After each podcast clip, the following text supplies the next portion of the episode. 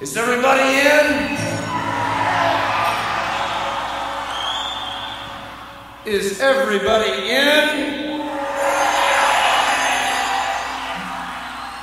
Is everybody in? The ceremony is about to begin.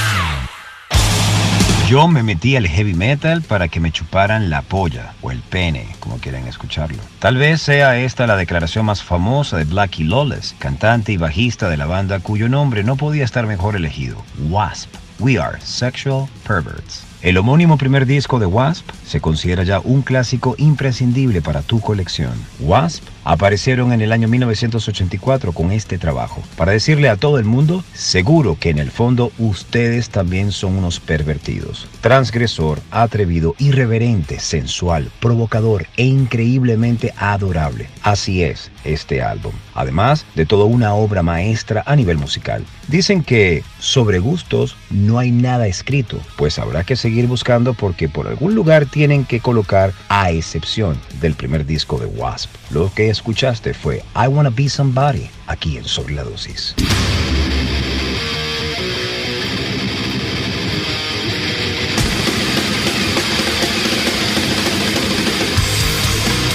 Welcome to the Mighty Metal Hour. ¿Qué tal, Metalheads? Bienvenidos a una nueva edición de Sobre la Dosis. Si quieres comunicarte con nosotros para sugerencias, peticiones, algún tipo de reseña, no dudes en escribirnos a nuestras cuentas en Instagram, arroba sobre la dosis o a mi cuenta personal verificada, arroba Jonathan Montenegro. En la edición y producción general de Sobre la Dosis, Carlos González y en la producción ejecutiva, Jonathan Montenegro. ¿Y quien les habla? Jonathan Monte Black. Welcome, welcome back. Esto es Sobre la Dosis.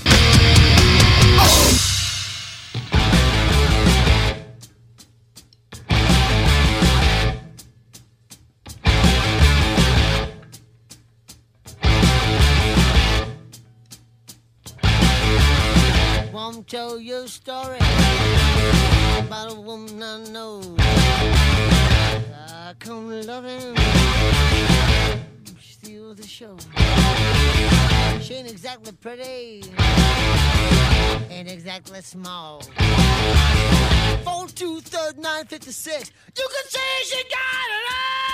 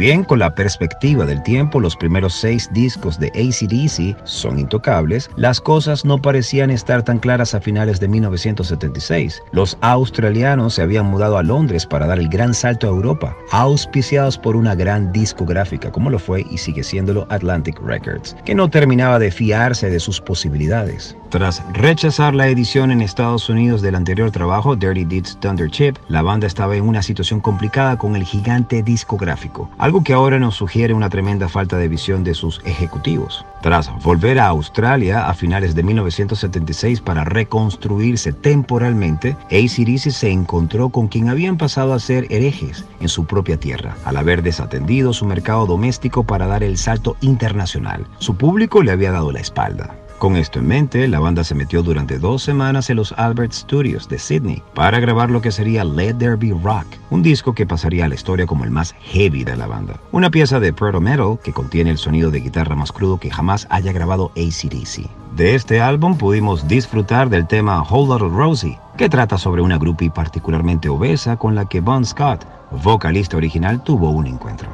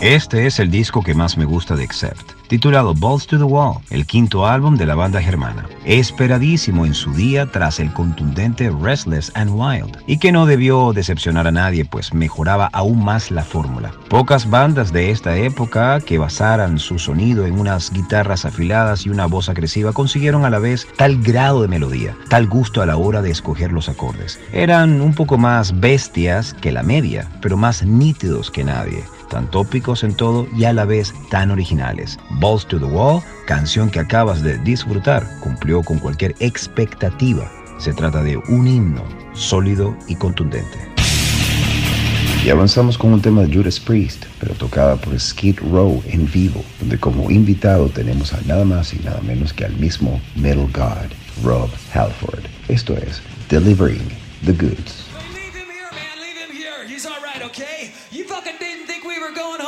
Yet, did you, people?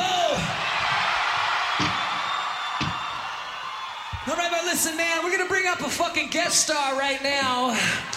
Uh, and I gotta say that I have been waiting all my fucking life to share a stage with this man from Phoenix, Arizona. And I'm talking about Rob Halford from Judas Priest.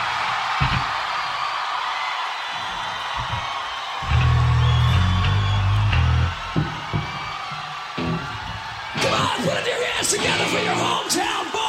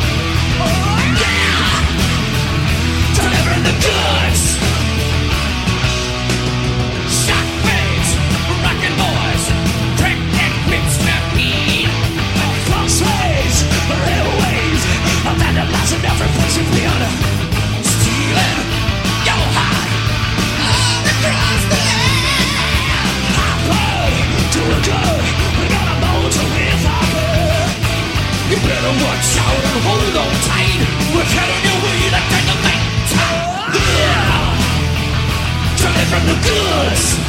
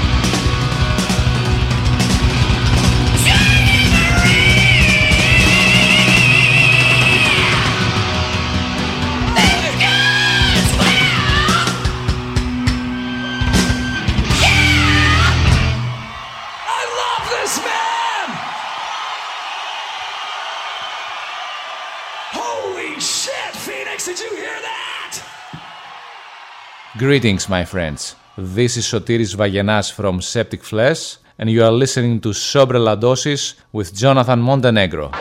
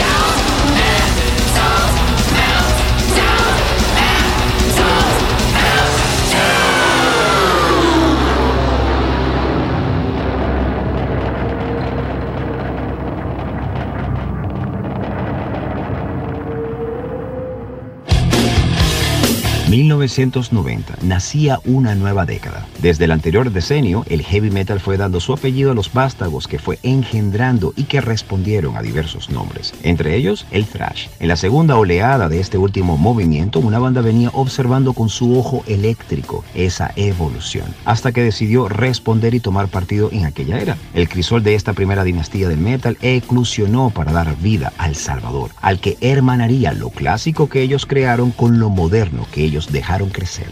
Painkiller es el título del álbum donde Judas Priest mostró de qué estaban hechos. La fórmula fue la siguiente: recuperar la esencia de afiladas joyas como Defenders of the Faith y vertebrarlas con la contundencia que esa nueva época vindicaba. Por ello, Dave Holden fue reemplazado por el artillero del ritmo, Scott Que fue un poderoso escolta para conducir al dúo de hachas, Tripton Downing. Y el tema que escuchamos lleva por nombre Metal Meltdown.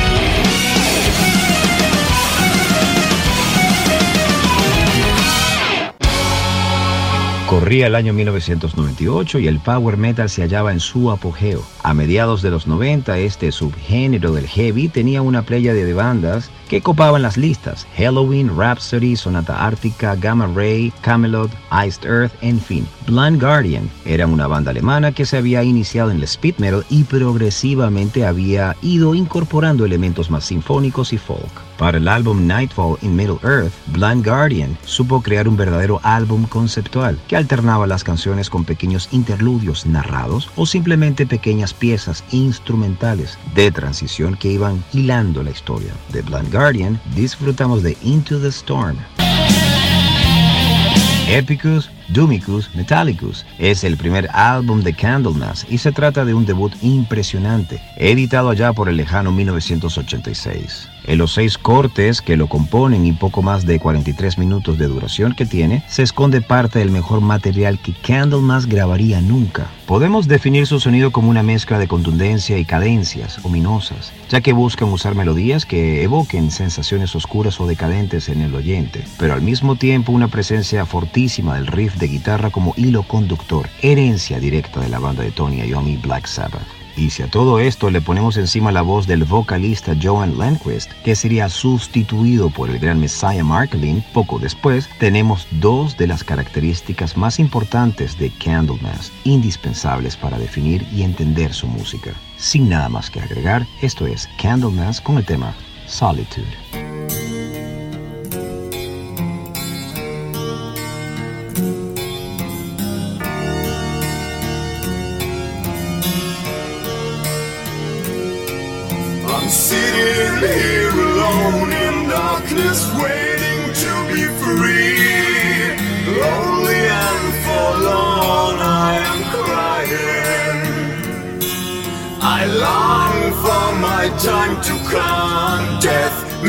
Just life. Please let me die in solitude.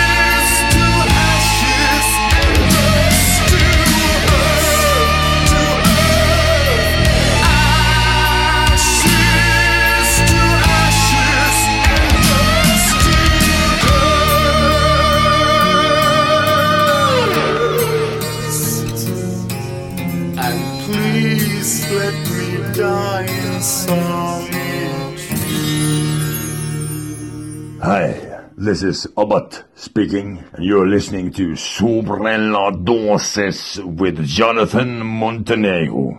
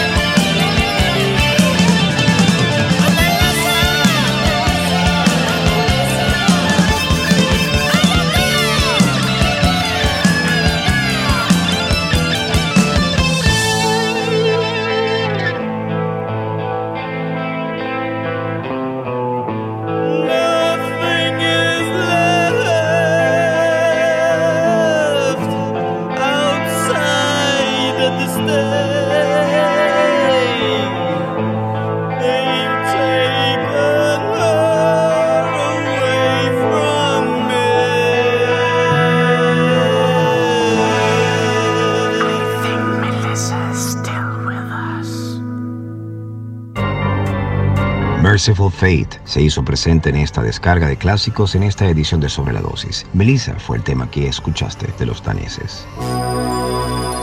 Y cerramos con los mexicanos Black Hate, que acaban de lanzar su nuevo álbum titulado Altalith. Dicho disco fue editado en Europa bajo el sello Dusk Tone y en México bajo Concreto Records y Sombrero Negro Records. Y sin más preámbulos, escuchemos el tema Ir Cala aquí en Sobre la Dosis. Los despedimos, Metalheads.